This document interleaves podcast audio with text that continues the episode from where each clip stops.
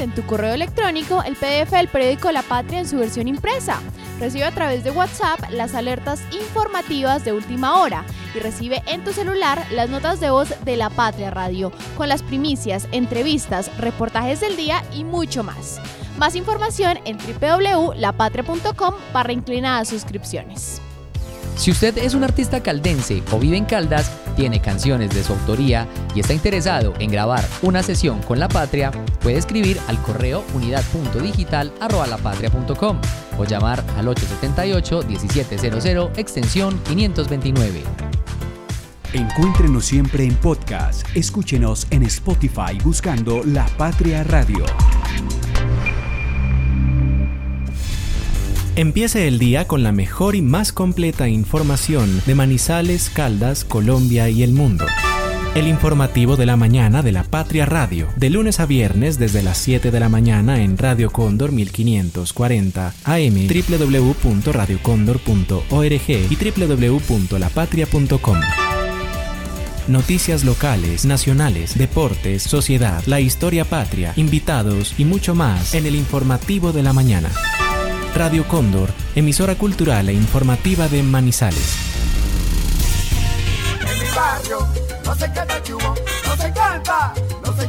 Por sus noticias, crucigramas, recetas, truquitos de belleza, entretenimiento, deportes y Condorito. ¿Y a ti qué te encanta de Cubo? Cómpralo y léelo todos los días. No se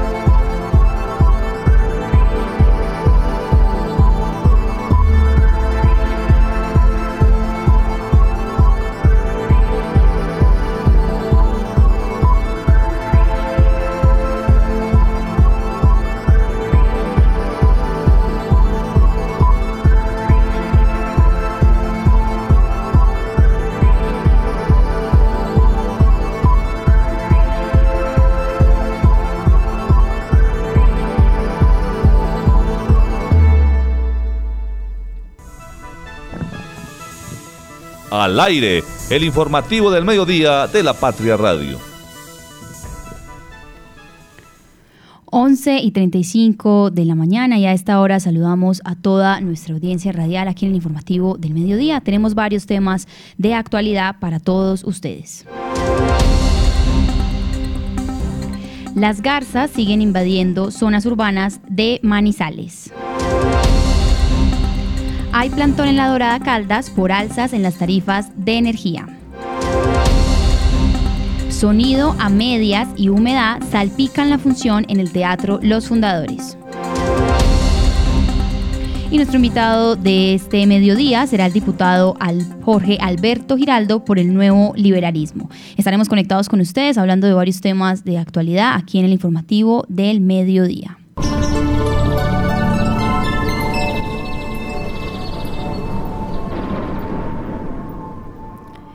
Les comentamos que el reporte del clima a esta hora tenemos 19 grados de temperatura, lograremos una máxima de 21 grados. Al parecer tuvimos, eh, tuvimos también una mañana muy fría, llena de neblina y tendremos entonces un día parcialmente nublado según este reporte del clima. Hay probabilidades de lluvias a las 4 de la tarde, sin embargo al parecer tendremos ya una noche completamente seca según este reporte del clima. Estaremos también igual muy atentos a los cambios de temperatura y a cómo se desarrolla este, este clima de lluvias, frío aquí en la ciudad de Manizales en este miércoles de mitad de semana 21 de febrero. El tráfico a esta hora. El tráfico a esta hora. Les comentamos a las personas que nos están escuchando que vamos a empezar a revisar la avenida Kevin Ángel. Y es que en el sector de la avenida Kevin Ángel, desde el sector de la Grieta de San Rafael, les comentamos que únicamente por eh, la nueva PS hay dos cuadras de tráfico lento en ambos carriles. Sabemos que allá también se ubican uno de los semáforos y esperamos que solo se trate de este detenimiento momentáneo. También les comentamos que por el sector de Mall Plaza Manizales, a las personas que nos escuchan, la avenida Kevin se encuentra completamente despejada y asimismo se encuentra entonces el ingreso a los barrios de Bengala, Solferino y también de la Ciudadela del Norte. Vamos a revisar entonces también lo que es la obra también y esta obra de luceros, y es que a esta hora se encuentra también completamente despejada la obra y el acceso de las personas que vienen del municipio de Neira.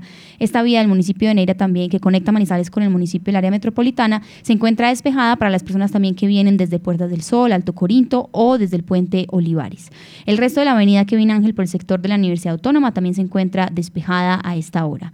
Asimismo vamos a revisar entonces la avenida Santander que nos presenta en este momento un reporte de que es la vía más congestionada eh, por los en términos de movilidad a esta hora por los manizaleños. Y es que comenzamos por el sector de la Camelia, que a esta hora se encuentra eh, con cero eh, congestión vehicular, sin embargo, ya desde el acceso que tiene para el sector de la Universidad de Luis Amigó y llegando al sector de Cable Plaza, ya hay tráfico lento en ambos carriles en dirección hacia la Universidad Católica de Manizales, incluso llega el tráfico lento hasta el multicentro Estrella. Después del multicentro Estrella, una cuadra después del multicentro Estrella, al parecer hay dos cuadras de tráfico completamente detenido para las personas que también transitan por la Avenida Santander. Y más adelante, entonces, por el sector de Triángulo también se reporta tráfico lento, incluso detenido en ambos carriles. Sin embargo, 11 y 38 de la mañana, a esta hora, entonces les comentamos a las personas que por el sector, en la Avenida Santander, por el sector del Hospital del Hotel Carretero, perdón, y de los colegios universitario tecnológico, al parecer se encuentra despejado en términos de movilidad la avenida. Vamos a revisar también rápidamente lo que es la avenida paralela para las personas que desde el Estadio Palo Grande se desplazan hacia el centro. Les comentamos que se encuentra despejada y únicamente hay una cuadra de tráfico lento en dirección al centro por el colegio El Rabasco. Ya llegando por el sector de Confa y por el sector del Hospital Universitario de Caldas, la vía al centro se encuentra despejada, sin embargo hay dos cuadras de tráfico completamente detenido en el carril que se dirige de nuevo de regreso hacia el estadio de la ciudad, el Estadio Palo Grande. Después del Hospital Universitario de Caldas, ya la avenida paralela se normaliza en términos de movilidad para el acceso al centro de la ciudad. Asimismo, vamos a revisar entonces lo que es la vía panamericana. Les comentamos a las personas que el acceso y también de, desde Lusitania y del barrio La Florida de Villa María se encuentra libre en términos de movilidad la vía panamericana. Asimismo, toda la avenida toda esta vía nacional, excepto en el ingreso hacia el municipio del área metropolitana de Villa María. A esta hora, 11 y 39 de la mañana, ya hay dos cuadras de tráfico completamente detenido y dos cuadras de tráfico lento para ingresar al municipio de Villa María. Asimismo, desde este, desde este acceso a Villa María hasta el sector de los cámbulos y también llegando después del terminal de transportes dos cuadras, hay tráfico completamente detenido y trancón prolongado hacia Los Cámbulos, desde Villa María hacia Los Cámbulos y dos cuadras después del terminal de transportes, únicamente en este carril que se dirige hacia la salida Chinchina de Manizales. Sin embargo, desde Los Cámbulos, de regreso, en el carril de regreso hacia Villa María, les comentamos que se encuentra despejado. Asimismo, se presentan trancones entonces al interior del municipio de Villa María, del área metropolitana, en el sector de la pradera, en el sector de la pradera, perdón, y también en el Parque Central de Villa María. Asimismo, entonces les recordamos, entonces está esta congestión vehicular en el acceso al municipio y todo lo que tiene que ver con el carril de ingreso hacia el terminal de transportes de Los Cámbulos. Esta es la actualización que tenemos aquí para ustedes también aquí en la Patria Radio. Más adelante estaremos conectándonos y escuchando muy pendiente y leyendo muy pendiente los comentarios que tienen para nosotros aquí en el informativo de la Patria Radio del mediodía.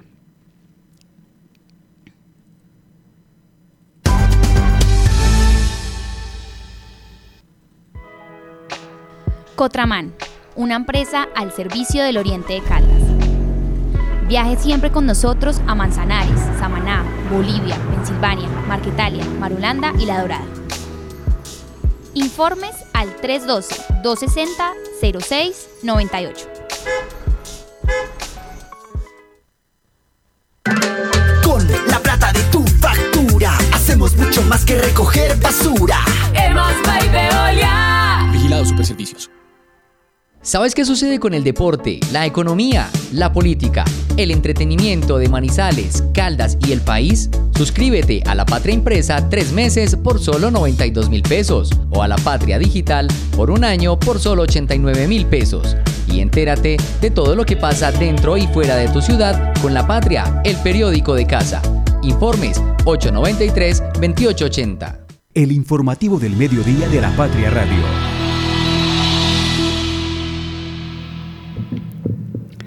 Muy bien.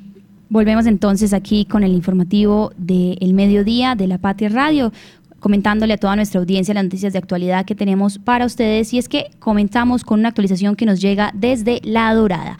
Al parecer hay plantón a esta hora en estos momentos frente a la CHEC contra las altas tarifas de los servicios públicos de energía, aseo, acueducto y gas. Nos envían información porque esta este plantón lo convocó la Liga de Usuarios de La Dorada hoy a las 9 de la mañana frente a la CHEC y tenemos entonces hasta ahora ya información desde este municipio de personas que incluso estábamos comentando ayer en el informativo del mediodía que se estaban quejando, denunciando las altas tarifas que les estaba llegando de energía en, este, en La Dorada Caldas.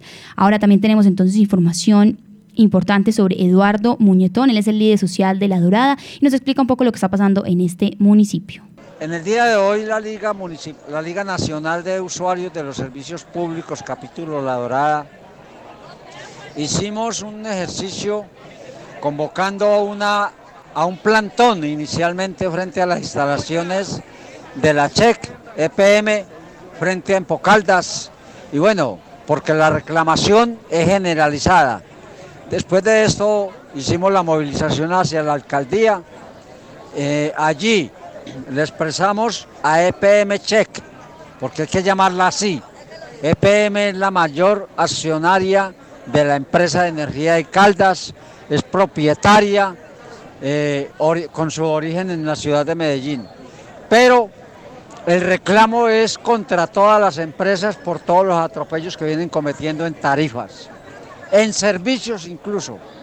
Entonces, eh, le dijimos a la empresa que no hay razón para que hayan incrementado de la manera que incrementaron y que vienen incrementando mes a mes las tarifas de los servicios, particularmente de la energía y de la empresa de aseo, Bioger.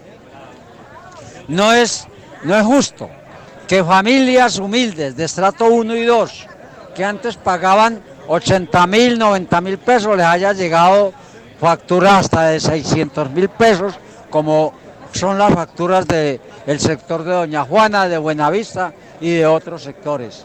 Que expliquen porque no hay razón para que este incremento exponencial se haya dado. De la misma manera, Bioger incrementó en un año la tarifa en un 60%. Muy bien, ahí escuchábamos entonces, como les comentamos, a Eduardo Muñetón, líder social de La Dorada, sobre este plantón que se está desarrollando al frente de la CHEC por las alzas en las tarifas de energía. Estaremos muy pendientes de cómo se va desarrollando esta noticia y a esta hora ya comenzamos entonces también con nuestro clic en lapatria.com con más actualizaciones para ustedes. Clic en lapatria.com. 11 y 45 de la mañana. Saludamos entonces a Santiago Zapata, nuestro periodista también de la web. Santiago, bienvenido al informativo. Usted nos tiene hoy varias actualizaciones a la audiencia aquí en vivo. Sofía, queridos oyentes, compañeros, muy buenos días. Espero que estén teniendo un muy feliz miércoles, un día fresco, como ya lo reportabas en el, eh, reporte del tiempo. Eh, mucho más fresco que los días anteriores y con muchas noticias en lapatria.com. Así es, cuéntenos porque tenemos entonces información de la famosa PETAR. Sí, la PETAR, la planta de tratamientos de aguas eh, residuales de los cámbulos aquí en Manizales, es noticia a esta hora en lapatria.com por el hecho de que esta mañana se conoció que eh, la eh, Aguas de Manizales pudo recuperar uno, el predio que estaba en donde se están adelantando las obras de este proyecto eh, y eh, que comenzó en la anterior administración de Manizales luego de la serie de acciones legales, querellas y demandas que interpuso el contratista mexicano FIPASA, que era el anterior administrador o el encargado de, de, las obras de este proyecto que apenas tiene, según el Observatorio de Obras Públicas de la misma alcaldía el 5% de avance en mucho tiempo ya de ejecución de este contrato.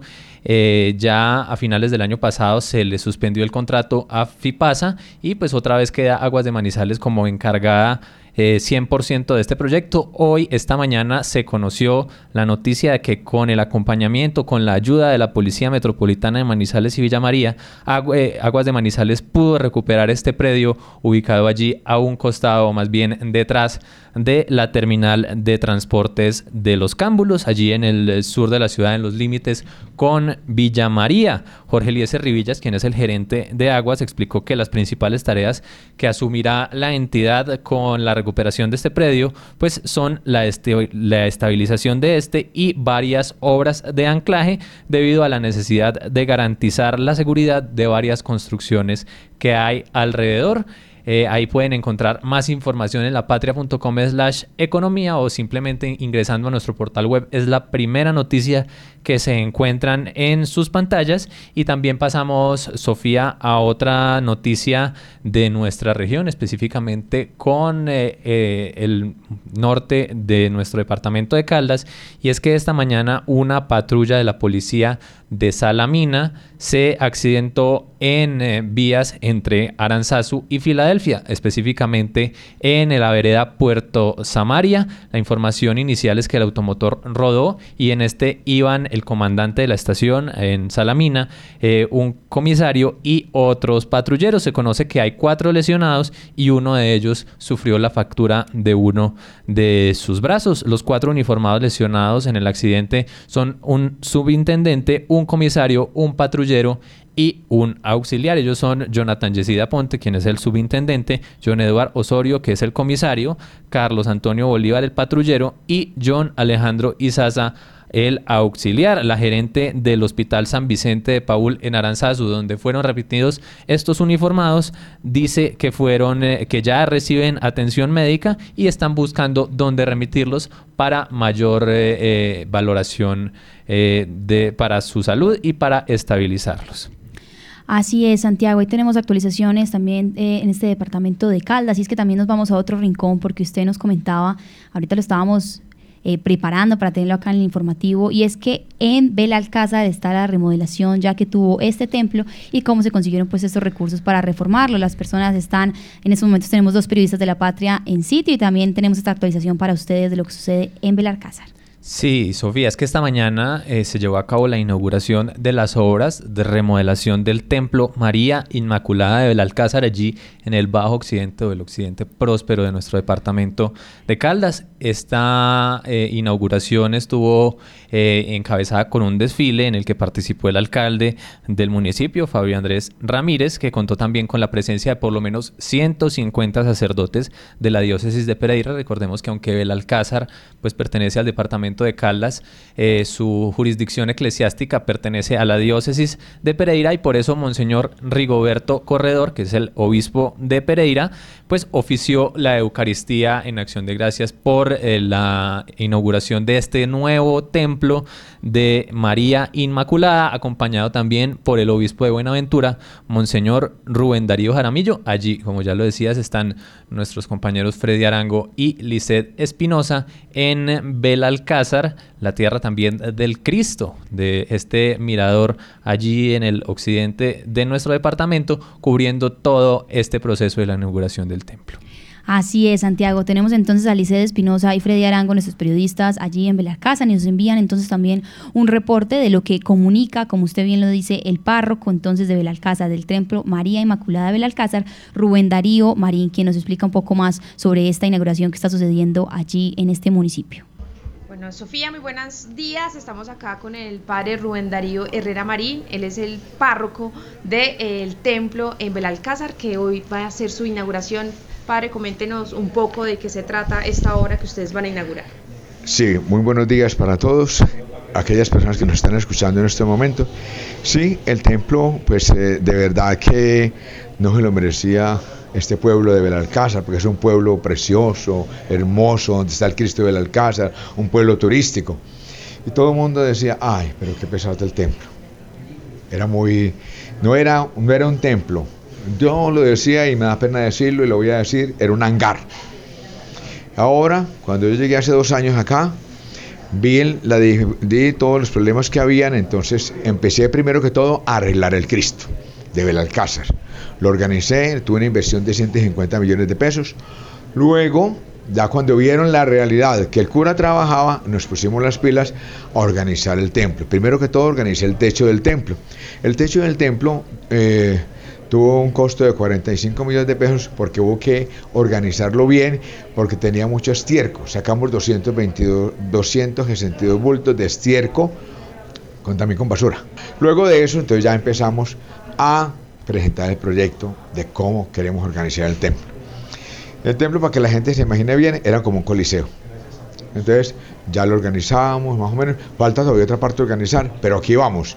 Eh, porque a mí me da pena que venía la gente y decía, ay, qué templo tan feo.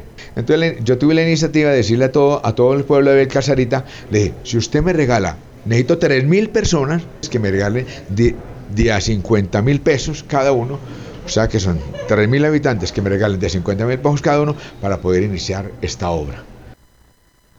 Muy bien, ahí teníamos entonces las voces de, como ya habíamos dicho, el párroco de este templo, pero también tenemos entonces algunos opines de las personas, opiniones de las personas que estuvieron allí en esta inauguración y que están eh, de alguna manera percibiendo este cambio. Lizeth, bienvenida entonces y cuéntenos qué está conversando con la gente allí en Belalcázar. Sofía, buenos días para usted. Seguimos acompañando a los habitantes de Belalcázar en la inauguración de su templo, obras que fueron lideradas por el párroco Rubén Darío Herrera y que pudo llevar a cabo con ayuda de la comunidad. En este momento se está realizando una Eucaristía, pero vamos a preguntarles a algunos habitantes pues qué piensan de cómo quedó este templo. muy buenos días, me regala su nombre por favor. Juan Manuel Herrera de Doya. Juan Manuel, ¿cómo le parece que quedó el templo?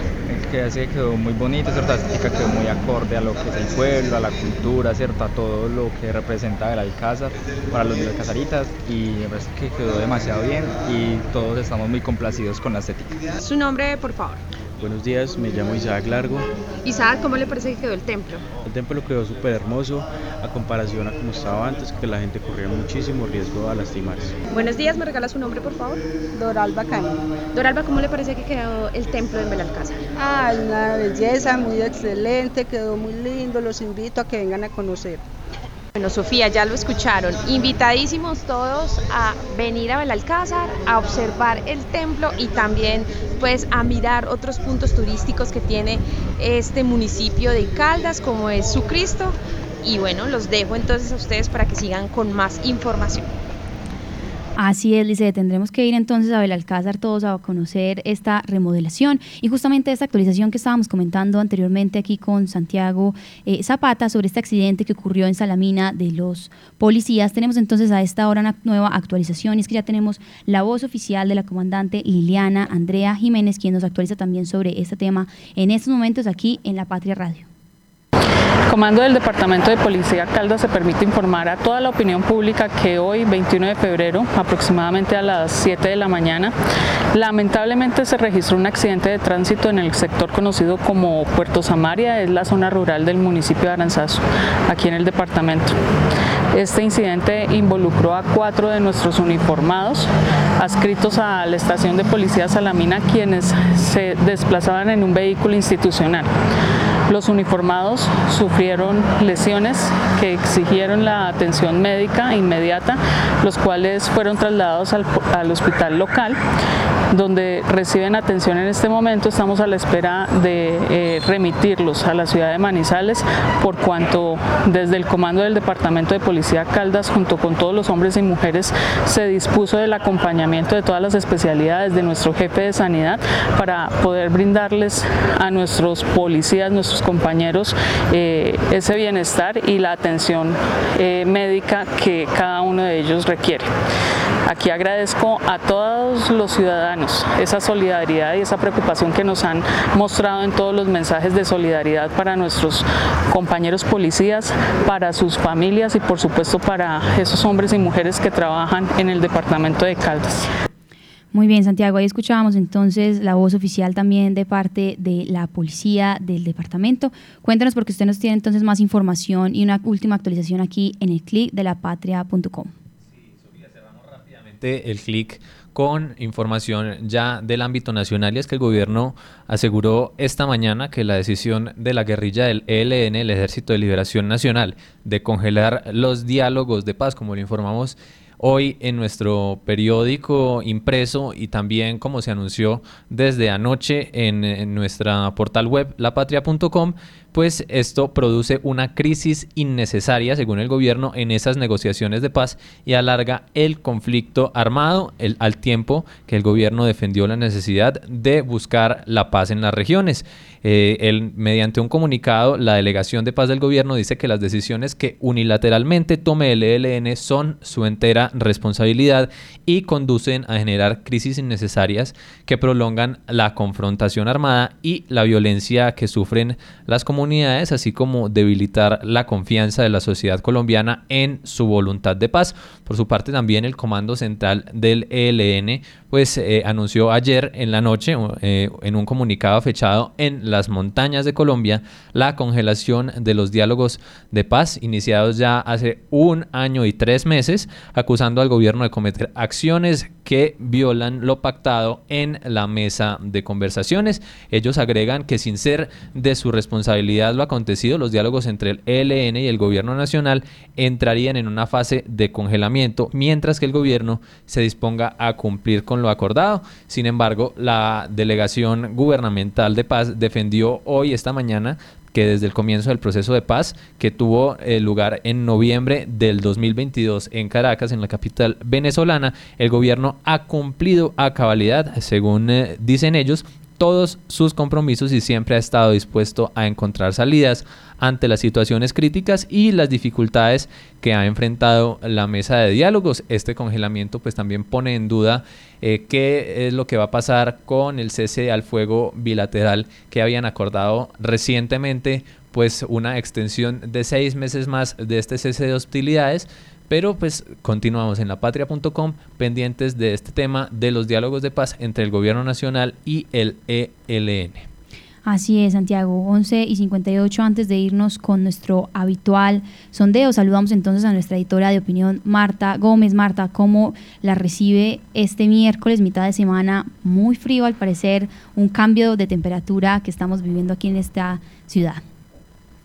Sofía, muy buenos días, eh, también para Santiago, para Fernando Alonso, para todos los oyentes.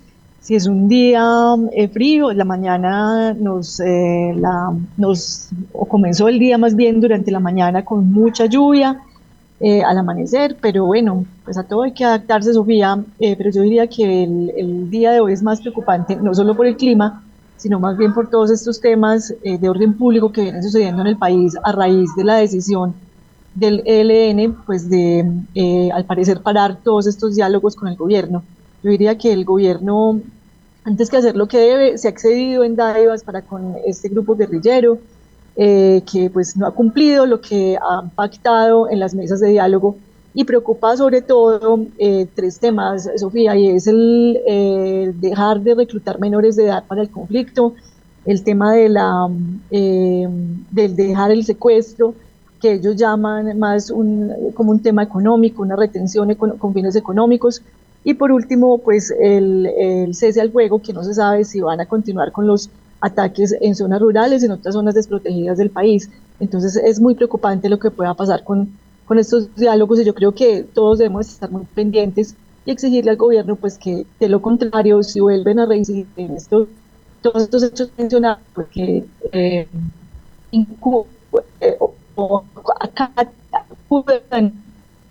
Marta, qué pena ahí la, la interrumpo. Lo último no, la última parte no se le escuchó, qué pena que tuvimos como una interferencia. La última frasecita, no alcanzamos a, a distinguirla.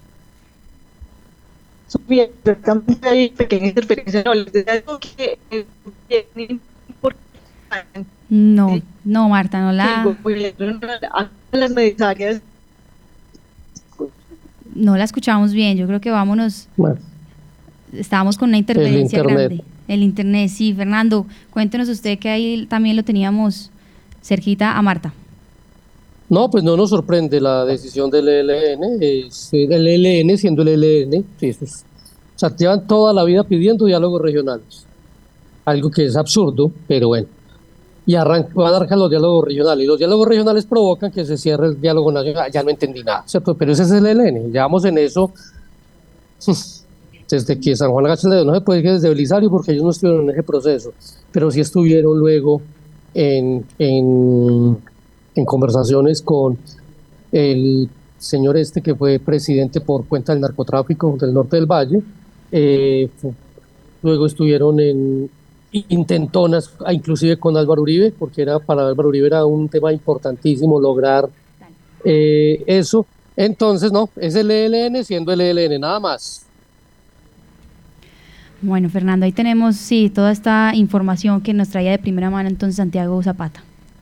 Sí, no, y antes de pasar, Sofía, al sondeo para terminar esta sección del clic en lapatria.com, tenemos información de último momento y es que el gobierno colombiano ya nombró a una nueva ministra del deporte. Recordemos que en los recientes días Astrid Viviana Rodríguez renunció a su cargo tras toda la polémica desatada por la pérdida de sede de Barranquilla, de Colombia, de los Juegos Panamericanos eh, eh, que se iban a realizar allí en la capital del Atlántico y pues ayer el eh, gobierno precisamente había nombrado en, encargo a un ministro provisionalmente, pero ya esta mañana se conoció la noticia de que Luz Cristina López Trejos será el reemplazo de la exministra Astrid Rodríguez. Entonces ella es la tercera eh, ministra del Deporte del actual Ejecutivo encabezado por el presidente Gustavo Petro. La primera fue la medallista olímpica María Isabel Urrutia, luego estuvo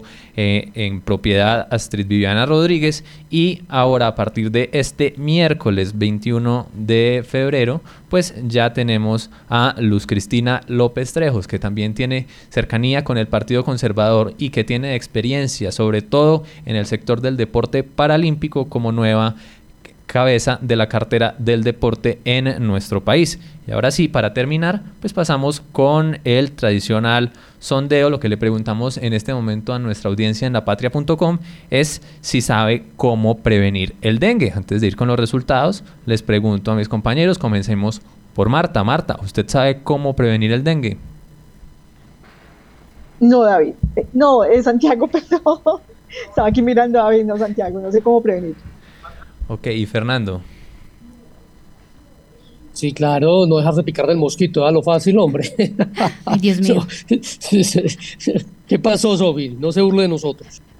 No, no, no, yo conozco algunas recomendaciones que de hecho nos, están, nos han estado compartiendo y es sobre todo, entonces no tener como aguas estancadas, según entiendo, eh, también usar mosquitero cuando se crea necesario y todo este tema como del repelente, al parecer sí funciona si uno lo aplica más seguido. Conozco esas tres, pero no conozco más, Santiago. No, y con estas altas temperaturas que se han registrado en los últimos meses aquí en el departamento, pues varios municipios ya han eh, reportado la alerta por el incremento en los casos de dengue, precisamente por la proliferación de los mosquitos. Y pues eh, en los recientes días hemos publicado en La Patria denuncias sobre todo de salamina y recomendaciones y consejos para evitar la proliferación precisamente de estos insectos que son los causantes de esta enfermedad. Pues ahí Fernando decía que sí, eh, Marta decía que no, y así está eh, eh, también reflejado el resultado del sondeo porque prácticamente están iguales, empatados el sí y el no. El sí encabeza con un poquito de ventaja las respuestas, con el 50,51% de las opciones de los votos y el no tiene el 49,49% está muy parejo. Los invitamos a que eh, voten en el sondeo en lapatria.com, se informen sobre estas noticias que mencionamos rápidamente aquí en el clic y por supuesto conozcan toda la información detallada de nuestro periódico impreso de hoy en nuestra versión digital en lapatria.com. Cotraman, una empresa al servicio del Oriente de Caldas Viaje siempre con nosotros a Manzanares, Samaná, Bolivia, Pensilvania, Marquetalia, Marulanda y La Dorada. Informes al 312-260-0698. Con la plata de tu factura, hacemos mucho más que recoger sur. Hemos Veolia. ¿Sabes qué sucede con el deporte, la economía, la política, el entretenimiento de Manizales, Caldas y el país? Suscríbete a La Patria Impresa tres meses por solo 92 mil pesos o a La Patria Digital por un año por solo 89 mil pesos. Y entérate de todo lo que pasa dentro y fuera de tu ciudad con La Patria, el periódico de casa. Informes 893-2880. El informativo del mediodía de la Patria Radio. La voz del día. 12 y 6 eh, del mediodía de este miércoles que nos recibe muy frío aquí en la ciudad de Manizales. Ya tenemos a nuestro invitado especial aquí con nosotros, Luis Alberto Giraldo, diputado por el Nuevo Liberalismo. Luis Alberto, bienvenido a los micrófonos de la Patria Radio. Gracias por querer venir a conversar con nosotros. Muchas gracias a ustedes por invitarme. Aquí he estado en anteriores ocasiones y quiero volver muchas veces más, así que me da, me da mucha alegría saludarlos a todos por estos medios. Luis Alberto, diputado, confiéndenos ahora y confírmenos entonces usted cómo se declaró entonces en, este, en esta nueva administración. Con respecto al gobierno. Sí. Nosotros nos declaramos como partido en independencia. Eh, es una decisión muy personal que, la quise como colocar así a disposición, digamos, de Juan Sebastián Gómez, que es nuestro representante a la Cámara, y del partido a nivel nacional, porque son como mis formas, es como lo que yo he hecho siempre en la vida, no estar como ni, ni tan entregado a una causa a menos que la conozca profundamente, ni tampoco ser de oposición o de contrariedad, pues porque sí. Yo no voté por el, por el gobernador actual, por el doctor Henry. Mi trabajo fue muy fuerte, muy insistente por el doctor Luis Roberto Rivas, quien es hoy un gran diputado y un buen compañero en la Asamblea. Eh, pero tampoco estoy interesado en ser contrario a las buenas intenciones que se tenga para con este gobierno estos cuatro años. Así que desde la independencia apoyaremos lo positivo, construiremos un gran plan de desarrollo, ayudaremos a que se ejecute, pero también tendremos la lupa puesta, seremos fuertes, contundentes, eh, todas las veces que sea necesario para hablar de cualquier tema que nos parezca necesario desde la Asamblea Departamental como órgano de control político para el gobernador y sus secretarios. Sí, es así, así es. Queríamos como esa claridad de saber entonces qué se puede esperar de usted en este proceso como diputado. Y hay una primera pregunta que queremos hacerle, y es que precisamente cuando usted pues estaba eh, como candidato, le indicó precisamente acá a la patria que de llegar a la asamblea su énfasis sería entonces tener una Caldas conectada a través de los proyectos de infraestructura vial y eh, una red terciaria y secundaria. ¿Qué está haciendo? ¿Qué se va a hacer entonces para lograr esto a través, pues porque usted también fue secretario de infraestructura del departamento? Así es, ya, todos me dicen y me siento halagado el diputado de las vías, el diputado de la infraestructura. Realmente cuando hablábamos de, la propuesta de trabajo desde la Asamblea, hablábamos como de un pequeño programa de gobierno que yo quería respaldar desde, desde el rol de ser diputado. Caldas conectada, productiva, articulada y con bienestar. Conectada no solamente eh, desde el punto de vista físico de unas carreteras, sino conectada desde toda la integralidad que un departamento como este lo requiere. Esto es conectada virtualmente a través de tecnologías que permitan a la gente comunicarse. Hay muchos lugares del departamento que no tienen acceso a telefonía celular y mucho menos a internet. Conectada en ese sentido. Conectada por nuestras carreteras, pero con los otros proyectos estratégicos. ¿Qué significa eso? Conectada con el puerto, eh, que hay en, La Dorada, porque allí deben llegar otra vez las barcazas y el río Magdalena debe ser navegable hasta La Dorada nuevamente, conectada con los ferrocarriles, conectada con el aeropuerto de los caldenses, nos lo merecemos, lo necesitamos, hay que construir el aeropuerto del café en Palestina, conectada con las terminales logísticas de carga alrededor de la Felisa, del kilómetro 41, del desarrollo que tiene Manizales hacia el Rosario, conectada con el puerto multimodal y la transferencia de cargas que puede haber en La Dorada. Y ya esto genera pues toda una idea de desarrollo hacia las otras tres palabras articulada, bienestar y, el ejercicio, digamos, de las comunidades em, que tienen que tener un desarrollo en el territorio. Las carreteras y todo lo que yo tanto defiendo y de lo que tanto conozco eh, no son solas, están al lado de comunidades campesinas, de proyectos productivos, de proyectos industriales, de temas turísticos. Entonces, ¿para qué necesitamos carreteras? Pues es para precisamente darle la base del desarrollo a todo el departamento. Y creo mucho en el desarrollo económico que se le puede dar a un departamento como el nuestro, tan maravilloso, tan lleno de potencialidades, si hay buenas vías. Y nos falta un poco, un poco, un montón sobre todo con respecto a ese punto. Exacto, porque en ese punto de las vías, y es que yo tengo entendido que ya han ido a dar varios informes también entonces esta nueva administración, un tema de presupuesto, al parecer el departamento entonces está endeudado también. ¿Usted cree que vaya a ser posible entonces este desarrollo vial? Al menos no en todos los puntos que se intenta, pero al menos partes claves del departamento que son necesarias las vías, porque acá nos llegan, y, no debe usted desconocerlo, un montón de denuncias de la gente, un montón de la parte de la ruralidad que están exigiendo vías hace más de 20 años, e incluso algunas que sí son principales y tampoco están acabadas. Sí, el tema es bastante complejo. Eh, No podemos ser negativos, yo no soy negativo, yo soy un hombre optimista. Mm, el gobierno nacional no le da a uno ánimo para ser optimista, pero bueno, vamos a ser optimistas. Eh, los recursos económicos son insuficientes, pero vamos a buscar recursos económicos y sobre todo vamos a ser muy inteligentes. Yo creo que la innovación y la, y la eh, el juicio, la transparencia, la legalidad, la moralidad en el manejo de lo público puede ayudar a que pues lo poco que haya se ejecute bien y llegue a donde tiene que llegar. Yo, yo, yo seguía en el periódico muchas veces las, los llamados de atención de la comunidad porque es una manera de entender qué es lo que la gente más quiere. A veces uno va a un territorio pensando que, que, una cosa es lo que la gente necesita y otra es lo que la gente pide. Y a veces pues uno tiene que ayudarle a la gente con lo que pide, así no sea lo que está necesitando. Y para eso quiero eh, dar un ejemplo y es que nosotros tenemos tres o cuatro tipos de carreteras, tres o cuatro tipos de procesos, pero cuando yo le preguntaba a cualquier ciudadano cuál es la carretera más importante de Caldas, contestaba la mía. ¿Cierto? Eh, la carretera más importante para llegar a mi finca, la carretera más importante, no, pues por donde llega el camión con el que yo tengo mi negocio, pero la carretera más importante, ¿no? donde yo tengo el, el glamping. Entonces, eh, eso hace que se nos vayamos volviendo un poco como subjetivos y yo creo que hay que ser un poco inteligentes o muy inteligentes, eh, generar innovación, pero aplicación también del, de la matriz de prioridades. En el departamento hicimos los últimos 10 años un plan vial. Eso más allá de las obras que se servían de pavimentación, era un documento de más de 200 páginas explicando cuáles son los tramos de carretera que existen. Recuerdo que eran como 147 tramos de carretera, que son de diferentes categorías, las prioritarias, las de segundo orden, las de tercer orden, las de cuarto orden, y otra selección que era las de la nación, las del departamento, las de los municipios. Y resulta que no porque sea de primer orden es la más estratégica. La más estratégica puede ser la que tiene un desarrollo potencial turístico o económico porque toda la intervención, por ejemplo, en el norte con el aguacate dice, conectemos el norte de Caldas con Pacífico 3 a través de unas vías transversales, hagamos unos puentes y saquemos el norte de Caldas del aguacate y subamos los insumos a bajo costo para que los campesinos progresen. En el oriente de Caldas, hacia la parte norte del oriente de Caldas, está Dorada, Norcasia, Samana Norte, Florencia, Puente Linda, eh, San Diego, qué belleza de zona para desarrollarla no solamente como tribuna que es de paisaje alrededor de todo el proceso hídrico, sino también el tema turístico, el embalse eh, en el río La Miel, el río, los ríos que hay alrededor de las vías para San Diego y para, y para toda esa vía del Renacimiento es maravillosa y es hermosa.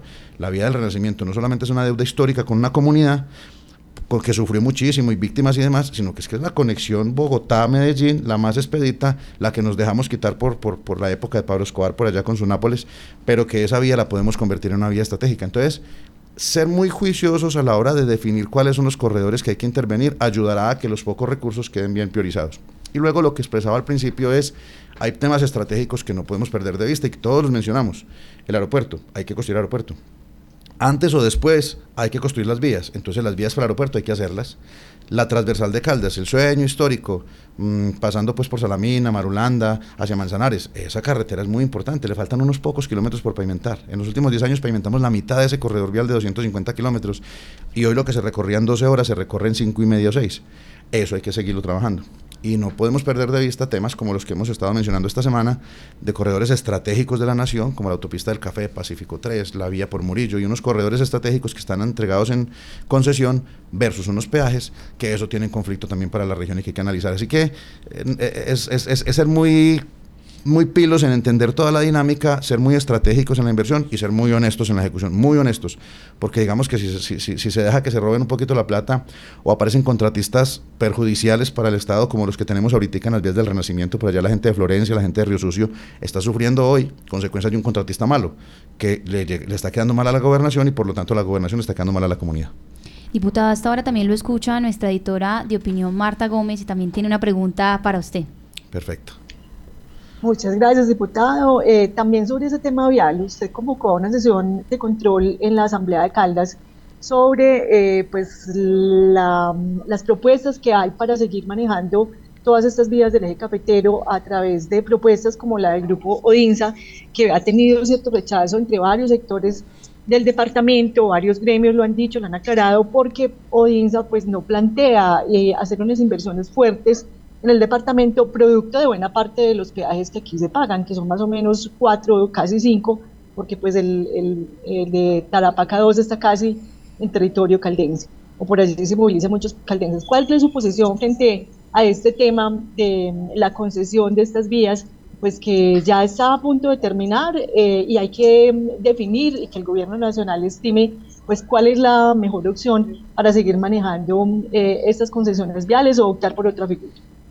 Pues mi estimada Marta, apreciada y respetada siempre, eh, me da mucho gusto saludarte y escucharte. Mira, yo lo primero que quería hacer es poner encima de la mesa unas conversaciones que llevan tres años eh, en algunas oficinas, en reuniones, en el, en el, nivel nacional, pero que la gente no conoce. Primero quería ponerlo sobre la mesa, que todo el mundo sepa que ese tema de los peajes, que es un tema álgido y que si no se maneja transparentemente y abierto a todos, eso va a ser un problema. Problema, pues porque siempre va a salir la historia de que recuerden que Chinchiná en el año 98 tuvo un muerto porque el problema de los peajes generó un paro de tal tamaño que, pues siempre va a aparecer una, una posición como esa. Y el tema de que, y si no nos quitan los peajes, entonces nos vamos a las calles. No, yo quiero que lo hablemos con claridad en la oportunidad que hoy tenemos para que todos los ciudadanos sepan que se está tomando una decisión en este año, el 2024, que afectará los próximos 30 años de Caldas y de este, y de este territorio. Y quiero decirlo así para que todos sepamos que eso es lo que ocurre cuando después de 30 años se acaba una concesión. La concesión que se llama Autopistas del Café es una concesión vial, es un acuerdo, un contrato entre la nación y un particular. Ese particular hoy se llama Odinsa y ellos no pueden extender más el contrato, ya todos los procesos judiciales, jurídicos y demás que, que ese contrato tenía para extender, alargar, subir, quitar, bajar, meterle obras, quitarle obras, ya todos se liquidaron, pasaron unos laudos arbitrales que hoy definen qué es lo que hay a favor del contratista, qué hay a favor de la comunidad. Y voy a cerrar simplemente diciendo esa primera parte de la intervención, que ellos pues terminaron cumpliendo un contrato que fue adaptándose a las necesidades de la región o a la necesidad de los particulares y a la necesidad del Estado mediante tribunales de arbitramiento. Eso se acaba en el año 2027. Pero lo que va a pasar a partir de febrero del año 2027 es que se le entrega a la nación, al gobierno nacional, eh, al presidente que tenemos hoy en día, se le entregan siete peajes los siete peajes que hay desde Manizales, pasando por Pereira, Armenia, hasta el sector de La Paila en el Valle del Cauca. Esos siete peajes la nación tiene que decidir qué hacer con ellas. Lo que la nación generalmente hace con esos peajes, eh, pues es hacer una concesión o unos contratos. Pero yo quiero que toda la gente sepa que hoy hay cuatro alternativas. La primera, que no es la más adecuada para mi gusto, quitarlos. Pues, pues sí, pues muy chévere quitar algunos. Qué bueno conectar a Chinchiná con Manizales ya eh, quitándole un peaje que nos, que, nos, que, nos, que nos separe y que por eso, entre otras cosas, es que no se sienten tan a gusto con el área metropolitana y otros asuntos, qué bueno quitarle el peaje de Pavas a, Manizales Chinchiná. Y quitar tal vez el peaje interno de una vía casi urbana, que se va a volver la vía Manizales, kilómetro 41, pasando por la Manuela. Entonces el peaje de San Bernardo del Viento también como que ya sobra. Sino que si uno quita esos peajes, entonces uno con qué hace las obras que hace falta. Pero bueno, posiblemente podamos tener una visión de gestión para colocar un diferencial de peajes. Si subimos el valor del peaje, por ejemplo, de Tarapacá 1 y Tarapacá 2, y quitamos los tres peajes de ahí de la zona de, de, este entorno de Manizales a Chinchiná y Manizales hacia Santágueda y Malamanuela y demás, pues podríamos tener un equilibrio económico y tener recursos económicos para hacer algunas de las obras. Esa era la primera alternativa y vale la pena discutirla y que todos digamos, porque es que un peaje genera obras y las obras generan mejor desarrollo y competitividad. Pero un peaje quita competitividad porque entonces vale más la logística de transporte para los productos que se mueven por allí y le da pereza a la gente construir al lado de allá del peaje, vivir al lado de allá del peaje, tener que subir a Manizales. No se sienten conectados quienes están de un lado al otro de un peaje. Entonces esa conversación vale la pena darla. Esa es la primera alternativa. La segunda alternativa, eh, se dijo hace muchos años que cuando se acabara la concesión de autopistas del café se le devolvieran los peajes a la gobernación. Entonces, entonces, pues claro, los gobernadores pues dirán, ay, qué chévere, porque, porque eso es un recurso importante. Pero particularmente Caldas acaba de pasar por un proceso político, técnico y con una presión social muy significativa para quitar dos peajes que eran de la gobernación, el de la Estrella y el de la Quiera de Vélez cosa que respaldo, la comunidad estaba insatisfecha porque esos peajes no daban cuenta de unas buenas vías alrededor de ellos, entonces si uno paga un peaje pero no tiene buenas vías, pues entonces uno lo paga con disgusto, a tal punto que la comunidad presionó y la gobernación terminó quitando con el respaldo de la Asamblea Departamental en una modificación del Estatuto de Rentas los dos peajes. Pues no pareciera ser lógico que se le entregara a la gobernación que acaba de quitar peajes unos peajes. La tercera opción entonces es lo que propone el ministro nuevo, de hecho se venía hablando desde, la, desde el ministro anterior con el gobierno anterior, y es que cogen la nación esos peajes y los administra por el INVIES. Eso pasa en el país, en, Colombia hay 180 peajes aproximadamente, y esos 180 peajes, más de 100 lo manejan las concesiones, pero eh, unos 40 o 50 peajes los maneja el INVIES. ¿Y los maneja cómo? Pues los administra, recoge el dinero y lo gasta. ¿En dónde? En Colombia. No en el corredor vial, no donde lo recauda, sino donde lo necesite. Y esta visión holística nacional que tiene el nuevo ministro y el presidente de equidad va más allá de la equidad de la que estábamos reclamando nosotros esta semana de que nos hagan ahorita en el corredor, sino que ellos dicen y el Chocó qué, y Guajira qué, y Amazonas qué. Entonces, es muy posible que si se colocan esos recursos en disposición del gobierno nacional, los utilice donde ellos creen que es más conveniente. Y hoy vemos con ciertos reparos, yo pues tengo muchos reparos de la manera como el gobierno está definiendo cosas a, nivel presupuestal, a nivel técnico y demás, y yo veo que están antes recogiendo recursos para colocarlos en lugares que ya no son estratégicos, incluso quitándole recursos a obras que ya estaban que ya estaban garantizadas como el aeropuerto del Café y unas vías de por aquí de la región. Entonces me da mucho temor el tema. Sin embargo, ellos presentan y hay que decírselo a la comunidad una idea que se está ejecutando en Bucaramanga, alrededor de Bucaramanga con unas vías y aquí cerquita de nosotros en Pereira Cerritos, que se llaman las vías del Samán. Y es que el Invías va recaudando los recursos de, los peajes, se los entrega a Findeter, Findeter que tiene una capacidad financiera y económica de traer recursos del futuro, entonces lo que hace es eh, calcula una cantidad de ingresos que van a tener los peajes en un determinado tiempo y hace unos contratos pequeños y va haciendo contratos pequeños durante los 30 años o, de aquí en adelante. Esa es la tercera manera de, de hacer el uso de los peajes. Y la cuarta, que es la que nos contaron que ya estaba avanzado, avanzando mucho, y mucho es que llevan tres años presentando estudios y diseños, proyectos, propuestas técnico-económicas, y que están las socializaciones ya dadas, que fueron en noviembre y diciembre, y muchos ciudadanos, el 90 y punta por ciento de los ciudadanos no saben que ya se socializó un proyecto y que ese proyecto es el que se pretende eh, desarrollar. Y ese proyecto tiene términos y condiciones de, licitación pública en este año 2024.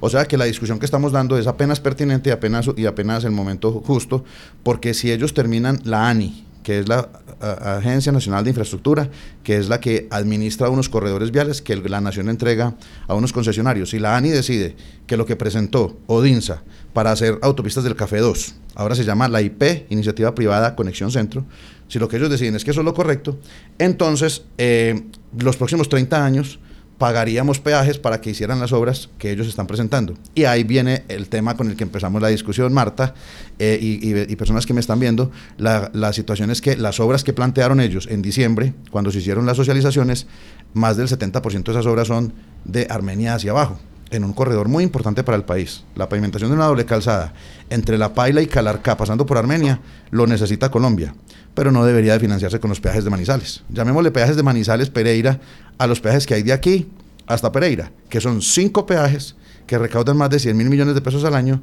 que son de un corredor que está en nuestro territorio y que deberían de ejecutar obras en nuestro territorio. Esa es como la conversación, Marta y compañeros. Hay una última pregunta también que le quiere hacer nuestro editor de noticias, ya Fernando Alonso Ramírez.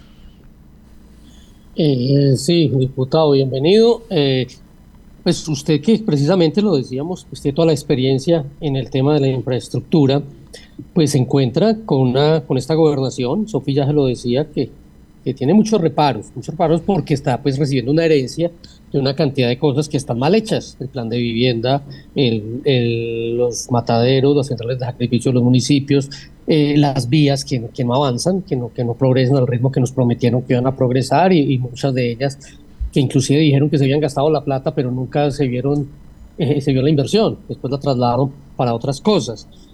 Eh, usted en este cargo ahora de, diputado, ¿cómo cree que debería priorizar eh, para terminar las obras, porque parte del problema nuestro es que dejamos muchas obras empezadas, entonces cualquiera llega con su cuadrilla a cambiar los, proyectos, pero los municipios siguen sin centrales de sacrificio con unas inversiones gigantescas. Eh, las viviendas siguen los planes a medio hacer la gran mayoría, no se ha entregado el 10% de las 3.000 viviendas prometidas, eh, y pues ni hablemos de la conexión Tres Puertas Santa Águeda, ni de la vía eh, termales el otoño eh, eh, hacia arriba, bueno, todo ese tipo de cosas. Y no hay plata. Usted dice que, usted es positivo y el entusiasmo, pero no nos alcanza. Usted si fuera el que estuviera al otro lado, ¿qué priorizaría? Bueno, Fer Alonso, eh, mucho gusto saludarlo también. Me da, me da muy buena eh, vibra estar aquí con todos ustedes de nuevo porque han sido pues aliados en este tema de la comunicación y a mí me gusta contar, informar y cuando era secretario de infraestructura casi ocho años me permitieron hacerlo mucho a través de estos medios. Pues lo primero es decir que, que, que, ya lo hemos venido haciendo, el tema de la priorización, le estaba explicando aquí al equipo que tenemos un plan vial de Caldas, el plan vial es un documento técnico que prioriza las carreteras, que dice cuál es la, la más importante, cuál es la siguiente importante, y del 1 al 147, que son los corredores viales, ya se dice cuáles son los que hay que hacer. Seguramente por grandes corredores primero, la troncal del norte, la conexión a Pacífico 3, las conexiones con autopistas del café, las conexiones con el, aeropuerto y demás. Pero, pero para ser muy concreto y muy práctico, lo primero que hay que hacer es cumplir con los contratos que ya están planteados, cumplir con las actuaciones administrativas que hoy eh, no se están cumpliendo. El gobierno anterior lo deja muy mal, queda muy mal parado eh, el gobernador Luis Carlos con lo que entrega a la región cuando más de 500 mil millones de pesos que están en manos del departamento de Caldas hace más de dos años realmente son 670 mil millones de pesos los que suma hoy, solo lo que le entregó Invías para que ejecute un proyecto que es un hijito mío que me encanta, la pavimenta, el mejoramiento de la vía de Villa María por la ruta del ferrocarril hasta Chinchina recuperando los túneles, eso se llama una vía verde, 22 mil millones de pesos quietos, parqueados ahí. Eh, las vías del Renacimiento, cerca de 250 mil millones de pesos en vigencias futuras, se han planteado, se contrataron 40, 50 millones de pesos con un contratista malo, lo sigue defendiendo el gobernador anterior, un contratista que incluso tuvieron que multarlo a final del año y ese contratista hoy le está quedando mal a la comunidad. Ese contratista hay que darle caducidad de ese contrato y volver a contratar esa, esa obra para hacerlo bien por la comunidad y hacer los contratos con vigencias futuras del resto de la vía del Renacimiento para comprometer y amarrar lo que el gobierno nacional está que recoge. Eh, en la vía Manizales Mariquita hay un poco de problemas. Y cuando uno pregunta por esos rotos que hay ya en mesones y una cantidad de dificultades, dicen, ah, el gobernador tiene parqueado 120 mil millones de pesos allá. Están guardados desde hace dos años, hicieron estudios y diseños, no han concretado. De hecho, creo que le sacaron 25 mil millones de pesos de ahí, ya por el Invías, para hacer otra obra en el corredor. Pero creo que fue para acá, para lo, de, para lo del terminal de ese intercambiador que necesitaban plata. Entonces comienzan a quitarle plata a la gobernación que no la ha ejecutado las vías de, acceso al aeropuerto del Café. Ahí hay un recurso, 110 mil millones de pesos, que incluye la construcción de un puente en el sector de la Manuela y una vía de 7 kilómetros, que es la vía corta de Palestina a Manizales, por la que iremos al aeropuerto del Café cuando se construya y que le dará dignidad al municipio de Palestina, que es un municipio que ha sufrido mucho por el proyecto. Eh, entonces, hay otra cantidad de cositas, los puentes del aguacate, que ya hay uno que está en, adjudicación hace como cuatro meses, pero no ha empezado la construcción. Estos proyectos hay que hacerlos primero que todo porque es lo que tienen plata. Y si no ejecutamos los proyectos que tienen plata, entonces la plata se pierde. De hecho, el no tener comprometido mediante un contrato, el no haber dado caducidad correcta, y haber hecho el nuevo contrato para el Aeropuerto del Café, hoy hace que lo que estaba en la fiducia, que es poquito, no esté alimentado por el resto del, compromiso del gobierno nacional. El presidente ya no tiene como tantas ganas de cumplir ese compromiso, aunque pues ya pusieron un gerente de Aeropuerto del, Café que tal vez es amigo del presidente y pues hasta puede ser que sean los salvadores como quieren presentarlo. Pero entonces si es, lo hacen, que es por el bien del departamento, pues sería muy interesante que empiecen por ejecutar los compromisos. Luego, ¿cuáles son las otras tareas? mirar que esa conexión de la región se dé de la manera correcta, implementando esos recursos del gobierno nacional que hay para la red terciaria a través de esa nueva entidad que crearon en un paralelo del Invías que se llama INVIR para vías regionales, dándole muchos recursos con mucha eh, innovación, eficiencia y capacidad como lo hicimos en Caldas a la Junta de Acción Comunal y que las Juntas de Acción Comunal se pongan a hacer placa huellas a la lata. Ellos dicen que tienen capacidad para hacer 80 mil kilómetros de placa huella en Colombia. Caldas tiene 5 mil kilómetros de carreteras casi todas terciarias. Pues que comiencen a hacer ejecución de ese recurso nacional. Donde ponga una placa huella queda buena. Ahí sí, como dice cualquier persona, en la carretera mía, ahí queda buena. Y finalmente, eh, creo que en esto nos tenemos que concentrar todos, aparte de hacer una buena negociación del uso de los peajes para el lado de Pereira y Armenia, necesitamos crear el proyecto de Manizales, Letras, Mariquita. Esa es una gran prioridad en la que yo quiero concentrarme mucho, presionar, promover, activar, invitar, para que, le, así haya que ponerle también un peaje por allá por Fresno, podamos mejorar las condiciones de la vía, que es una alternativa al túnel de la línea y que Caldas lo necesita. Diputado, muchas son las preguntas que nos quedan faltando por hacerle y los temas que por supuesto queremos conversar con usted. Esto será micrófono abierto siempre para que entonces estemos muy atentos a toda esta información que la ciudadanía también debería saber. Gracias por venir a conversar con nosotros, gracias a quienes también se conectaron por nuestras plataformas digitales y 1540M Radio Cóndor. Tenemos que acabar el programa ya porque el tiempo en radio es muy corto, pero mañana nos vemos con más información actualizada también en lapatria.com.